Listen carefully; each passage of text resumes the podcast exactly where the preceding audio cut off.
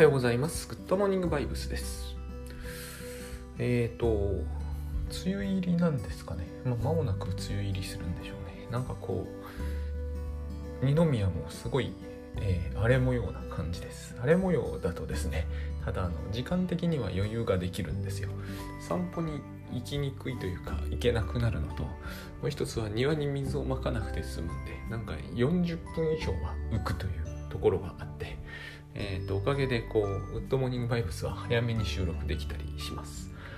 あのー、えっ、ー、とおとといだおととい、えー、習慣化講座というものをおかげさまで盛況でまああの私の主催ではないんですが、えー、J 松崎株式会社さんの、まあえー、主催でゲスト講師として行ってお話ししました。オンラインですけどね。行ってって言っても家で喋ってるだけだったんですけどで、えー、これの質問をいっぱいいただいたのが、えー、YouTube にあってですね、えー、それを、えー、見てなんかちょっと法則を入れた方がいいなと思ったのであのえっ、とですねしばしばこうファシリテーターのエフタさんという方がこう不意にこうご質問をまとめて投げかけてくれるという形をとっていただいてたんですよ。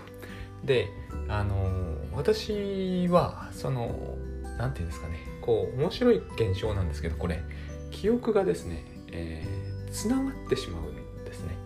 えー、私は喋っていたつもりのことが実は喋ってはいたんだけど、え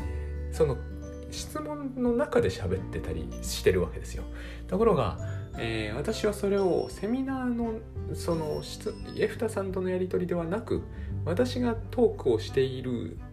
えー、内容の中でこうつないで喋っているように僕の記憶は、まあ、改ざんされてて、えーと、エフタさんとの質問で喋っていることが、えー、実はそのトークのメインで喋っていることであったかのように僕の中で、えーと錯覚が起こっていて多分その辺でですね、えーと、ここら辺の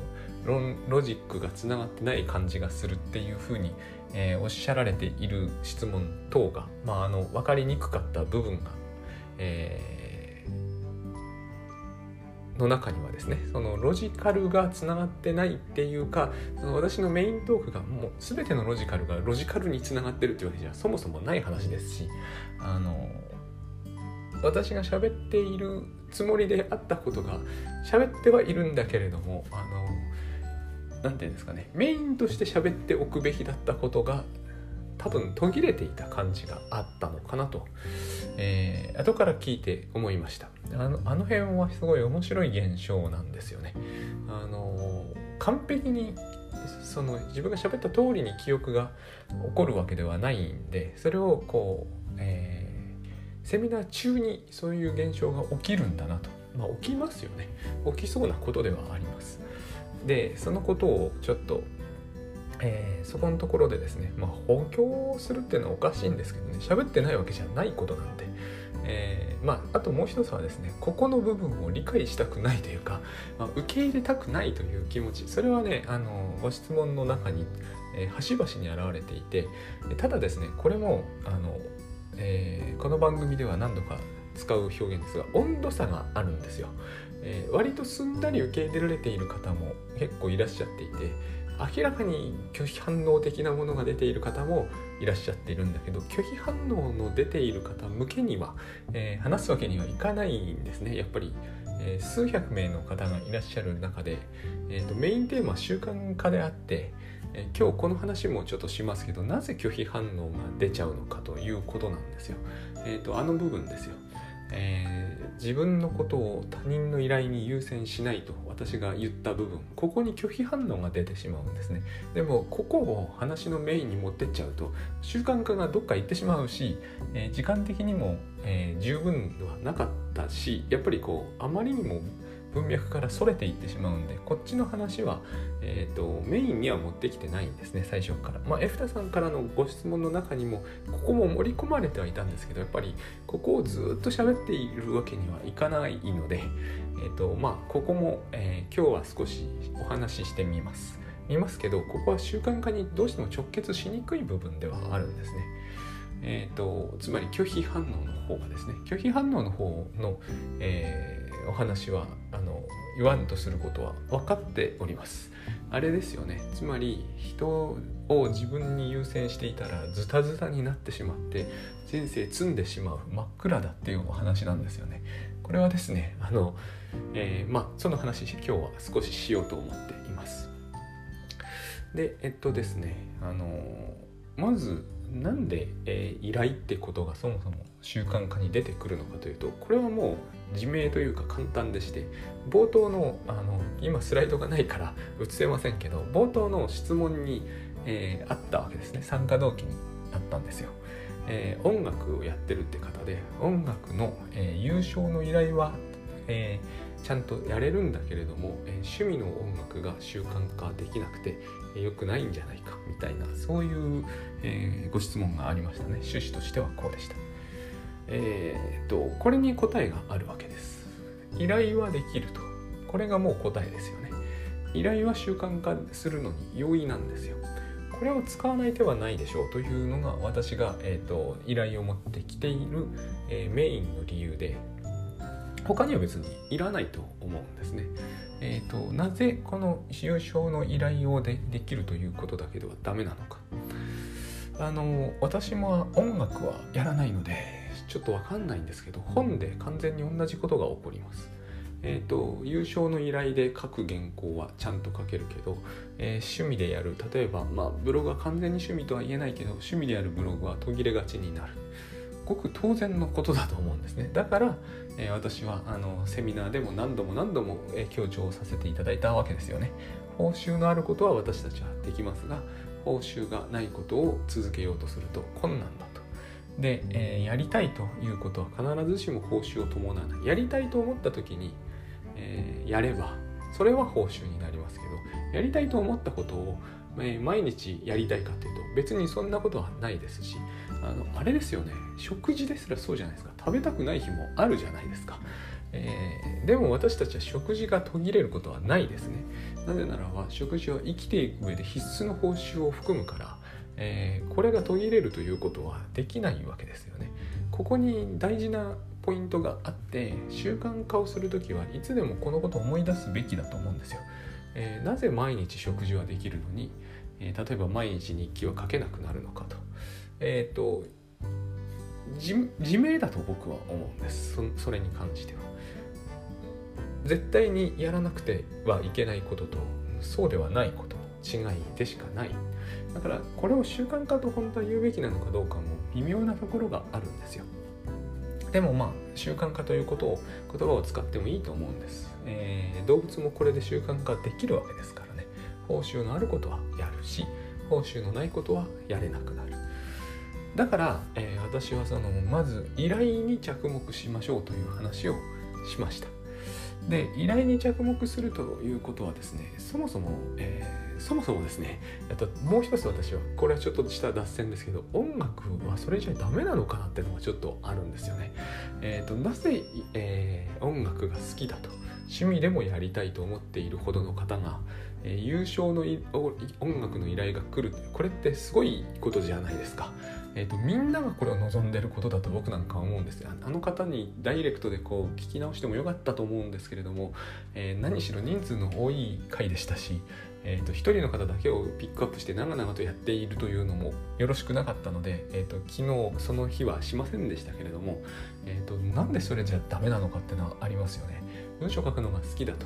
小説書くのが好きだという人が趣味では続けているんですが仕事が来ませんという話の方が一般的ですよね。あれ逆の話ですからね。依頼が来て優勝でやってる。もう十分じゃないかって私は思うんですよね。えーと、その趣味でやれないということっていうのは、えー、習慣化講座に、えー、で何とかしなければならないほどの問題なんだろうでしょうかね。えー、私はその原稿書くにあたってですね、えー、趣味で原稿を、えー、書かなければならんとは思わないんですよ別にあの仕事で来るんだからそれで十分ですよね。で仕事で来るにもかかわらずそこで満たしきれないものがあるっていうのはまあこれがあれあのやっぱりそのセミナー中に言っていたことなんですけれども言っていたと思うんですけどね、えー、依頼をマインドフルでできていないってことなんではないかと思うんですね。で依頼をマインドフルでやるということを、えーと、講談の中心で、えーと、後半の中心で喋ってたわけですよ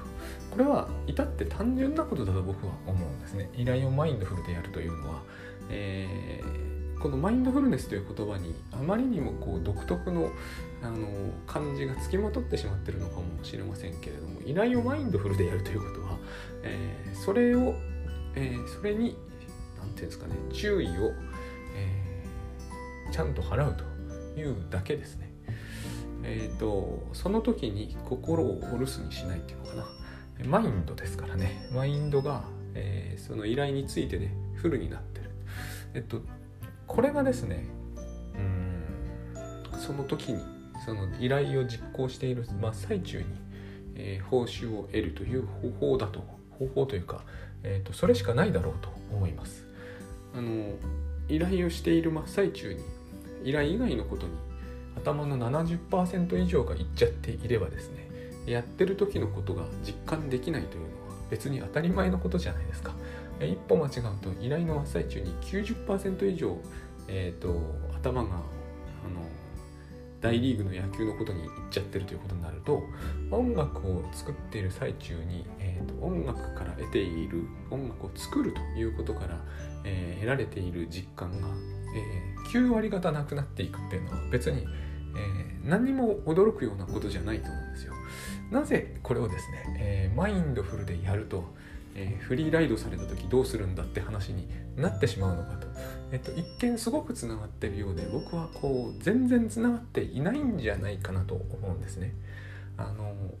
マインドフルでやってないのかもしれない。これあの音楽の人に失礼なんで、えーと、あれなんですけれどもマインドフルでやってないのかもしれないですね。やってるかもしれないです。それは分かんないんですけどマインドフルで仮にやってないとしましょう、えーと、音楽の話じゃなくて僕が原稿を書くのでもいいですよ。マインドフルは危険だと,、えーと、そういうご質問が結構あったわけですよ。ここのところで、えー、依頼にマインドフルで答えということをすると例えばこうひどい、足を引っ張るのが好きな上司とかはどう対応すればいいのかとかなぜこういう議論になるのかと思うんですよね。なぜなるのかを今日は少し考えたいとも思うんですけども、えーと、フリーライドフリーライドって言葉も出てきましたね。えっ、ー、とまあただ乗りですかね。えーと、フリーライドしようとしている人に、えー、いいように利用されて人生積むんじゃないかとかそういうことなんですがが、うんまあ、そういうご質問なんですけどつまりそれはえーと、もしマインドフルでやるか全く依頼に応えないかならまたちょっと違うと思うんですけど依頼には応えていると思うんですよ。だって依頼に応えているから優勝の音楽で依頼に応えて、えーと、作品ができるわけですし参加した方は全てそうだと思うんですよ。音楽の方の話に、えーと、寄っちゃってますけど、えー、参加した全ての方全員じゃないかもしれないけど多分99%の方依頼に応えてはいると思うんですよねすでに、えーと、じゃないと仕事ゼロってことになってしまう、えー、仕事ってのは依頼のはずなのででお金も出てるわけですよね。だからえー、セミナーにも参加できるぐらいの余裕はお持ちなわけですよね。えーと、この場合、えー、マインドフルでしなければ安全だがマインドフルでしてしまうと危険であるというのはどうしてそういうことになるんだろうっていうことが一つまず何よりもあると思うんですね。あのなぜ私がマインドフルで原稿を書くと,、えーと、人生積むんだけれども、えー、マインドレスでえー、原稿に5%ぐらいであとはこう千葉ロッテの野球をずっと見ながら原稿を書くとこうすると人生はハッピーになるというのはどどうしてなんでしょうね。あのこの違いがですね、えー、後者の方が全然有利だっていう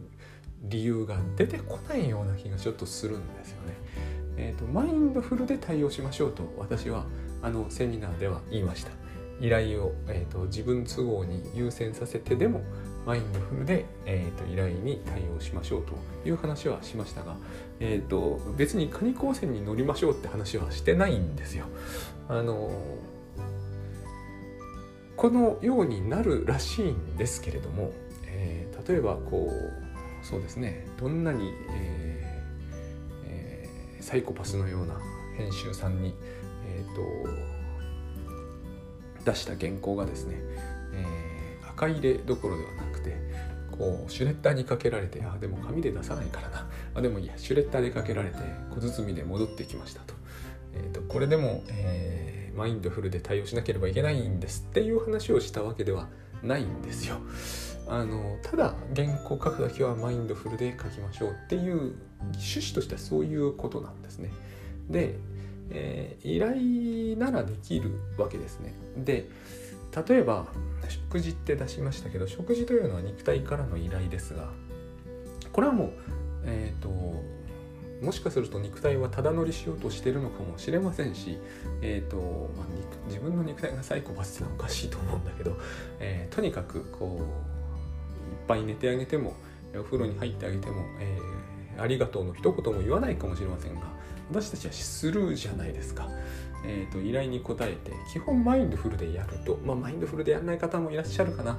えー、特にお風呂なんかはですね、えーと、なるべく他のことをやりながら入るかもしれないんですけど僕それやめた方がいいと思うんですが、えーと、寝てる時に一番考えられることなんですよね、えー、睡眠学習とかしないと思うんですよやっぱり。なんかこう寝る時は寝ることに集中するのがいいと思うししてると思うんですよね。これがトイレとか食事とかになると途端にこう、えーと、ずっとスマホを読みながらになってしまうかもしれませんがこれマインドフルでやった方がきっといいと思います。こっちの話もですねもっと強調しておいたらいいかなと良かったかなとは思うんですけど、あのー、いずれにしても、えーと、肉体からの依頼には応えてると思うんですよ。この時もマインドフルでやると、えフリーライドされて人生積むっていうのは僕はおかしいと思うんですよね。その間、えー、スマホを読むのを一切やめたら、えー、多分肉体にいいように操られて自分は死んでしまうだろうっていうのはどうも僕には、えー、それに近いように聞こえるんですよ、え依頼に対してマインドフルでやってはならないというのは。でえっとこの話ですね、え日記にしてみますね。日記はいい例だと思うんですね。非常に習慣化が難しいと僕は思っているので。というのは日記は誰からの依頼でもないからなんですよ。あ筋トレでもいいんですけどあ筋トレにしましょうかね。筋トレか日記にしましょう。で筋トレもそうなんですよ。誰からの依頼でもないですから。でそうするとですね私たちは自分を優先するとどういうことが起こるかというと多分どんな時でも他人がそこにやってきて何かを依頼してきた時と自分が何かをしたいことがぶつかる時はあると思うんです。それも非常に頻繁にあると思うんですね。この時の態度で、えー、マインドフルネスというものに対する捉え方があのグッドバイブスと今日言ってませんがそれはあの日はグッドバイブスという言葉も使いましたけどセミナー中、えー、マインドフルネスという言葉の方があの皆さんに一から説明せずに済むだろうという思惑もありましてマインドフルネスといったから今日こっちの言葉を使っています。今ここにという意味では変わらないんですよ。えーと、心を、えー、フルに満たして例えば庭を眺める時に、えーと、私たちの頭って庭を眺めながら例えば、えー、グッドモーニングバイブスのことを考えるとかも容易にできるじゃないですか。それをしないってことですよね。これなんかですねひどく難しいと思われていると思うんですが持ってる方がいらっしゃるんですがえーと、できることはできると思うんですね、えー、24時間これだけで過ごすのは難しいですね、えー、私にはまだ難しいところがありますが、えーと、できることはできるんですよ。やろうと思ってる間は、えー、考えなければいいわけですから。あのでそのマインドフルでマインドを満たして、え依頼のことをするって時に必ず自分が何かをしたいと思った時に依頼がやってきてしまうというあるいは自分が優先的に先に進めておきたいという他人の依頼をやってる時にさらに別の依頼がやってくるということはこれは起こることです。この時に私たちはその、えー、マインドフルというものをどう考えてるかが出るんだと思うんです。だからそのことをお話ししたつもりなんですね。あの自分のことを優先するというのは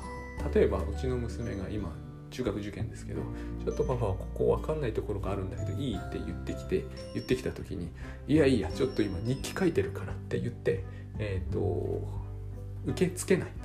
とこういうことになった時に私はマインドフルでなくなると思うんですよ。えーと、こういう対応を娘にすることは僕は、えー、今喋ってて絶対ありえそうにないなと思ったんで、えーと、そこで何が起きているかが分かる分かりやすいんですけれども筋トレでもいいですよね別に。いや今パパちょっと筋トレやってるわけだから終わるまで待ってなさいと。待ちそうですけどね。あのー、なんでこれがあれかというと未来報酬に意識がはっきりいっている時にこれが起こるっていうことなんです。えっ、ー、と娘の依頼は、えー、受け付けずにつまり娘の依頼は現在からやってくるんですよ。現在からしか絶対来られないんですよね。娘が依頼あの勉強教えてくれと言うだろうと思っているのとこれは違って言ってきているわけですよね。現在。でそれは現実からやってきてるんですよ。で現実からやってきてるものの価値は、えー、低く見て少なくとも今現在は自分の筋トレをやりきることの方がこっちは未来に向かいますよね意識が、え、やりきっておかなければあの報酬が得られなくなるという考え方なんだと思うんですよね。これが、えー、自分を他人の依頼に優先した時に起こる現象でこの時私はマインドフルネスから明らかに、えー、転落しているにもかかわらずですね僕なら転落って感じるんだけどあのマインドフルネスでなくなってるにもかかわらずこの判断の方が正しいって思うとするとですね、えーと、私は時と場合によってはマインドフルじゃない方がいいんだっていうことになっちゃうわけじゃないですか。マインドフルがいつもできるかできないかというのとはまたこれ違うと思うんですよ。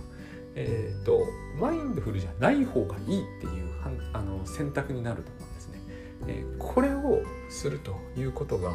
えー、自分の判断を狂わせると思うんです。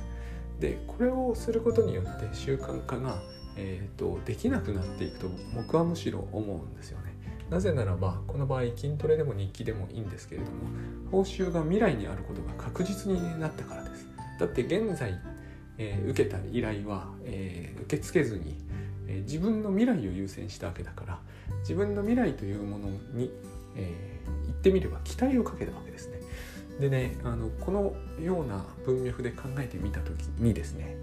あの私ずいぶん昔に書いた本なんですけど私がの唯一のと言ってや唯一のではないか。で私の中では一番売れた本。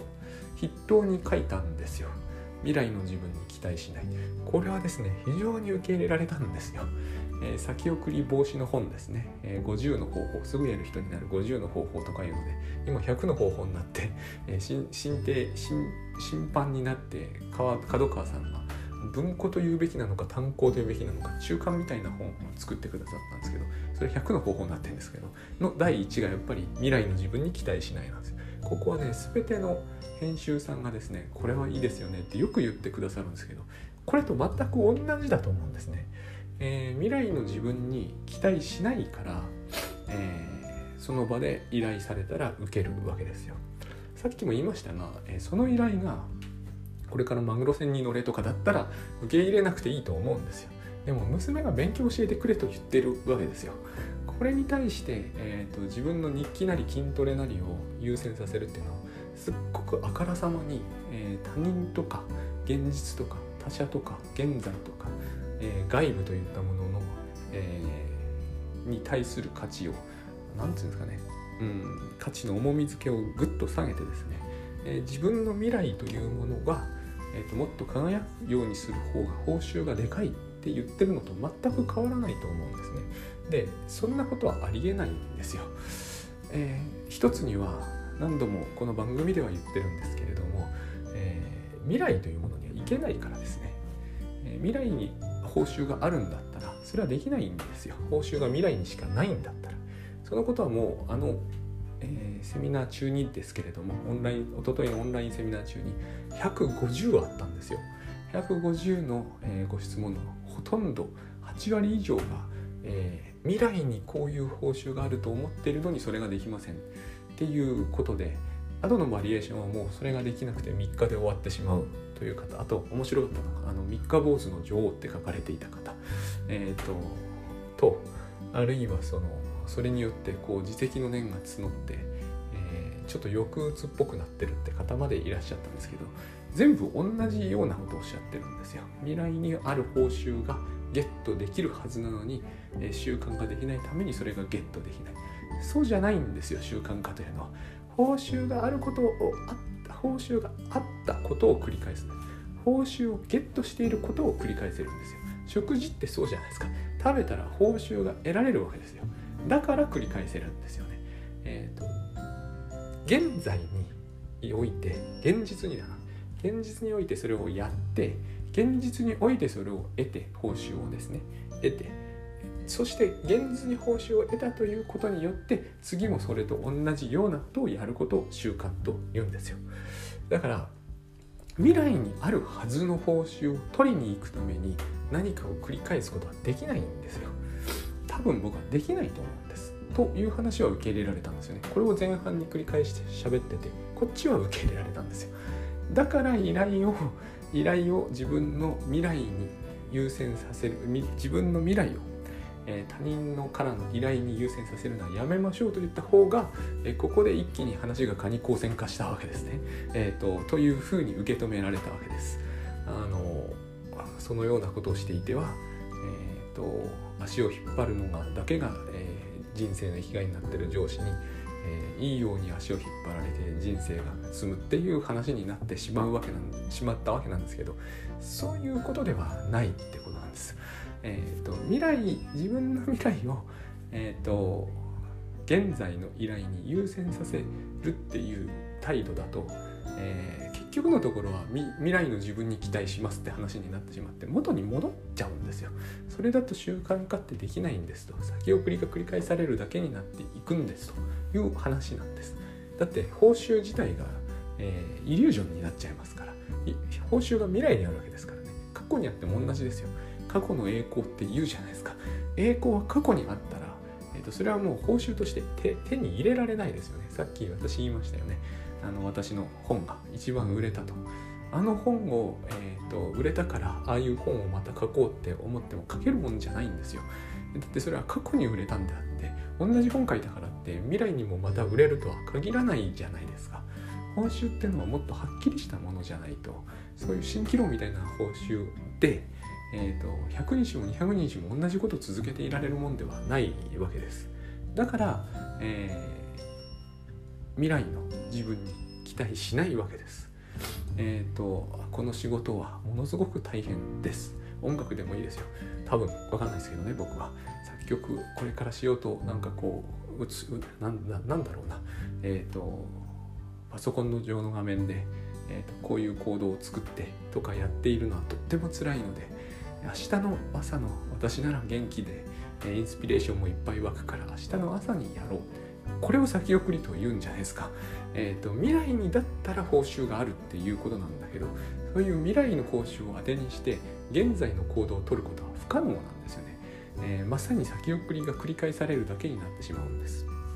っていう話は、えー、受け入れられるらしいんですよね。でえっ、と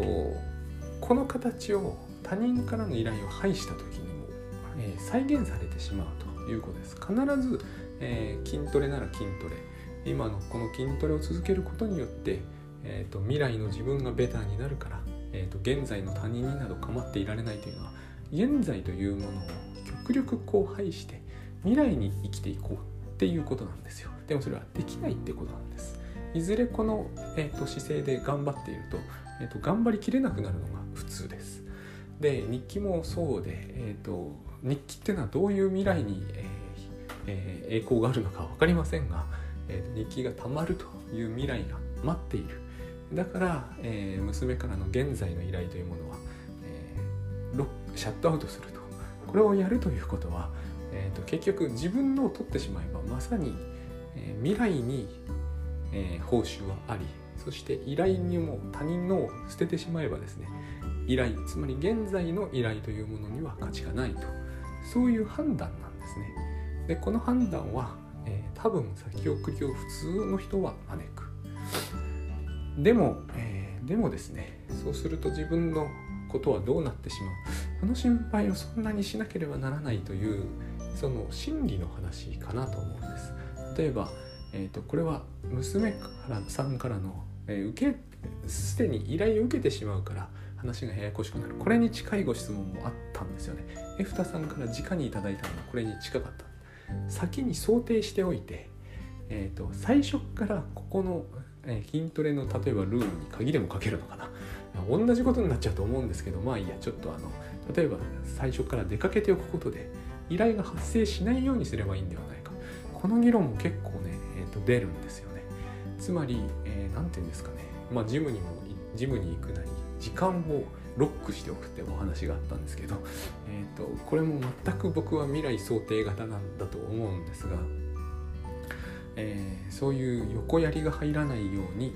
えー、あらかじめ想定しておく方が習慣化になるんではないかと。私実は前半も話無視されてたんじゃないかなとそのお話そのご質問いただいた時すごく心配になったんですよ。あのこれ完全に未来の想定型になっていてえーと、未来に何かが、えー、期待できると思って、えー、は習慣化できませんという話を、えー、3 4 0分一生懸命喋った直後にこれが出てしまうということはですねえ、ー、ともしかすると前半が非常に納得がいったという話も結構微妙なんじゃないかというふうに思ったんですけれどもあのこれはですねでもこの発想までが出ると。いうところに僕は違うものを感じたんです。えーと、その時も、えーえー、エフタさんの、えーと、まとめてもらったお話にはやっぱりこうパワハラ上司って言葉が出てきたんですけどこの話にパワハラ上司は本来関係ないんですけれどもあと,、えーと、昔、えー、親が非常にひどいことをしたという話もちらっとえーと、お話しされてたかな。これも記憶が改ざんされて読んだだけなのかもしれないんですけどちょっとすいません。分かんないですけど親に昔ひどいことをされたと。あれも依頼とみなさなければいけないのかまあ、これは完全に私へのご批判だったと思います。だけれども過去に、えー、親にされたひどいことが依頼だったかどうかというのは、えー、今回の習慣化の文脈にはほぼ関係がないと僕は思うんですね本当は、えー、なぜこれが出てくるかということはあの習慣化の中にですね、えーと、復習ということがあるんだというふうに思ったんですもうその時にこの話に持ってさっき言った通りこの話に行ってしまうのは、え全ての人あの多くの人には多分あんまり響かないでしょうししかも全然違う方面に行ってしまうので、えーと、その時はやめておきましたけれども多分そういうことなんだと思います。え習慣化することにより、奴らを見返したいと。その奴らは、えー、いる方にはいらっしゃる。例えば昔自分をいじめた奴らとかそれこそ、えー、自分をひどい目に遭わせた親とか、えー、あるいはこれはちょっとまた違いますが自分を陰で笑っている奴らとかね多分これいないと思うんですけどね、えーと、いるという方にとってはもういるんで、えー、そういう奴らに見返すためにですね、私は闇で練習闇練とかっていう言葉もあるじゃないですか。闇で特訓をして、えーと、かつての自分ではないというところを見せつけてやらなければならないという復讐心っていうのと習慣化っていうのが多分、えー、関係づくんだろうなと思ったんです。この文脈で考える場合には、えー、自分のことを他人自分を他人に優先してはならないっていうのは、えーと、怒りを買いますよね、えー、これは奴らの一味に僕がなっちゃうからなんですよえーと、昔いじめたやつら僕絶対一味じゃないと思うんですけど、えー、昔いじめたやつらの仲間だということになってしまうんですよね。えーと、自分を他人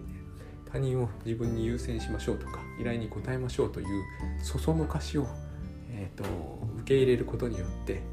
私は結局のところ復讐を果たせずにあの嘲笑われたまま一生が終わるっていう積むですよね。人生が積むっていう表現を時々これは僕はこれも俗語かなと思うんだけど、えー、取りますけれどもそういうことなんだと思います。でこれは習慣化の原動力にもしかするとなるのかもしれません。あの何かを続けると。これで筋トレを続けるっていうのはどうしても僕の中では、えー、釈然としませんがましてこれで日記が続くとなってくると釈然としないんですけども、えー、まあでも何かあるのかもしれませんね。例えばこうこの、えー、強いリベンジ思考により朝活が続き朝活がすごく、えー、何か自分を成功に導きだからこれ一見未来報酬型なんですがえー、実はですね同時に、え、過去に対する復讐というものも含んでいて、それがセットになる原動力なのかなと思います。別にこれあの非難してるわけじゃないですよ、えーと、と私はただそういう文脈で習慣を捉えてなかったから普通に習慣について報酬があれば続きますしない場合は続きません。その報酬を得るには現在という時間帯だけが報酬を得られる時間帯で未来に行って報酬取ってくることはできないし、えーと、ずっと未来にあり続ける蜃気楼みたいなもので何かを繰り返すことは不可能ですという話をしてたんですが、えー、場合によっては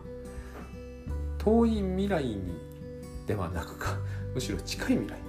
えー、自分が成功したところを、えーと、あの見せつけて、えー、過去に自分をバカにしたやつらをに見返すというそういう原動力で習慣にすることはできるのかもしれないとそういう感じのことは抱きましたただ私はこれを習慣化とは、えー、認識していなかったのでだそういう文脈で考えた方が、えーと、そのフリーライドとか、えー、カニ光線みたいな話がむしろしっくりくるなっていう感じを抱いたということなんですね。で、えっ、ー、とカニ光線はもっと大変で困っちゃうんですけれどもあのこれはですね、えー、習慣化の文脈では私は考えてなかったから、えー、この文脈ではのご質問は答えるのが難しいですがあの、まあ、筋トレとか日記とか朝活とか何でもいいんですけれども、えー、そこに依頼がない場合単純習慣化は非常に難しいんですよ。これは何かを成し遂げる話になっていて習慣化の話から大きくやっぱりずれたと思うんですね。えー、特にその成し遂げようというのが、えー、リベンジであるならば、えー、結局のところ習慣化だけではダメだって話ですからだってそれは、え例えば文章を毎日書くようにしていて文章が上手くなりました。ではダメですよね。明らかに。そうなったからといって何の復習も果たせない気がするのでやっぱりこれはえーと、なんか違うものを、えー、要しなければならない。だからそれは単純習慣化の話では全くなくなるんだろうなというのがまずあります。でもう一つはですね、えー、依頼に応えるというのを難しいと思うんですよね。こういう文脈に入ってしまったらもう。だからこういう文脈から一旦こう少なくとも私の話としてはですね、えー、依頼に応えるというもの依頼をにマインドフルで対応するということを単にニュートラルに捉えてほしいわけです、えー、トイレに行くということは依頼に応えるということだと思うんですよ。自分の肉体の。何ら、えー、復讐とは関係がない。でそのトイレに行ったからといってですね、えー、それをマインドフルでやったからといってあの世の中の、えー、その間に、え、日経のオンラインを見て、えー、世界の情勢をトイレ中に把握している人に差をつけられて、えー、人生お先真っ暗になるということで佐々木がそれをそそのかすみたいなその文脈って相当無理があるじゃないですか。ほぼギャグになっちゃうじゃないですか。だからこの想定をする未来の計画を立てるということを現在をすっぽかしてあのうつつを抜かすのうつつって現在って意味なんですよ。えーと、現在の弦を書くんですね。抜かすんですようつつを。うつつを抜かすっていうのはいい意味じゃないじゃないですか。つまり現在を抜くんですよね。うつつを抜かすというのはよく言いますよね。昔の言い回しで女にうつつを抜かすとかって言うじゃないですか。つまり何か自分の心がとらわれているものに、えー、と持ってかれてしまって現在に心がないって状態は昔から良くなかったんですよ。このこの状態を、えーと、取り戻そうって話なんです。うつつを取り戻そうって話なんですよ。単に単に。うつつを取り戻したからといって、えーと、フリーライドされるって話にはやっぱりつながらないんですね。決して。ニュートラルにここはやっていただければいいだけなんです。娘が宿題見てって言ったら見ればいいんですよ。日給や筋トレはその後すればそれで十分ですよね。ここになんかこうですねエンドレスで実は娘さんは、えー、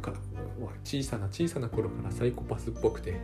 パパの、えー、筋トレを邪魔するためならいつまででも日記を引っ張あの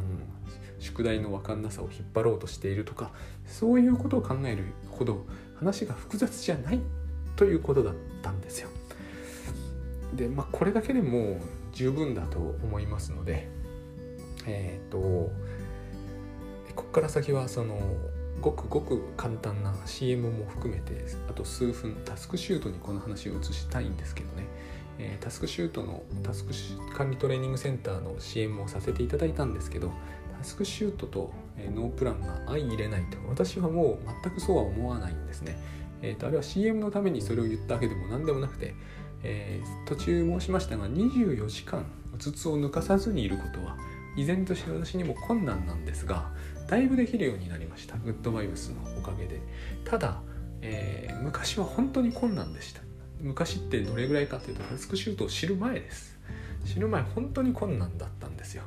何にもないままうつつを抜かすのも当然だと思って、えー、シャワーを浴びてる最中はなんか考えてたしトイレにいる間は絶対スマホじゃないけど見てたし散歩の途中も散歩にはして心は散歩になかったし、えー、食事中すらなんか雑誌読んでいる。つまり常にうつつを抜かし続けているようなタイプの人だったんですね。別に珍しいタイプだとは思いません。ごく普通だと思います。テレビ見ててもテレビ見てないんですよ。だからあの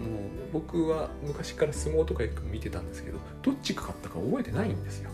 そういうことも多々あったんですね。仕事中も仕事のことは考えてないんですよ。一体あれは何だったんだろうって思うんですね。途中発達障害って言葉も出ましたね。私はその発達障害とかフリーライドとかパワハラとか、えー、という言葉はですね自分には適用しない方がいいと思います、えー、そういう言葉が世の中にあるのはあるとして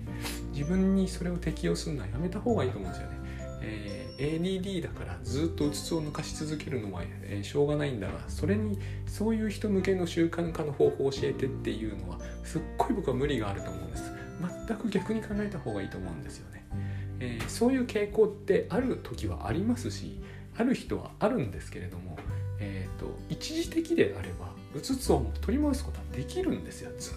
と失いっぱなしでなければならないような脳の構造になってますってことは多分ないです。同時に違うことを考えやすい脳とそうじゃない人はいます。間違いなく。だけれども、えーと、同時に、えー、いろんなことを考えないようにすることはできるんですよ。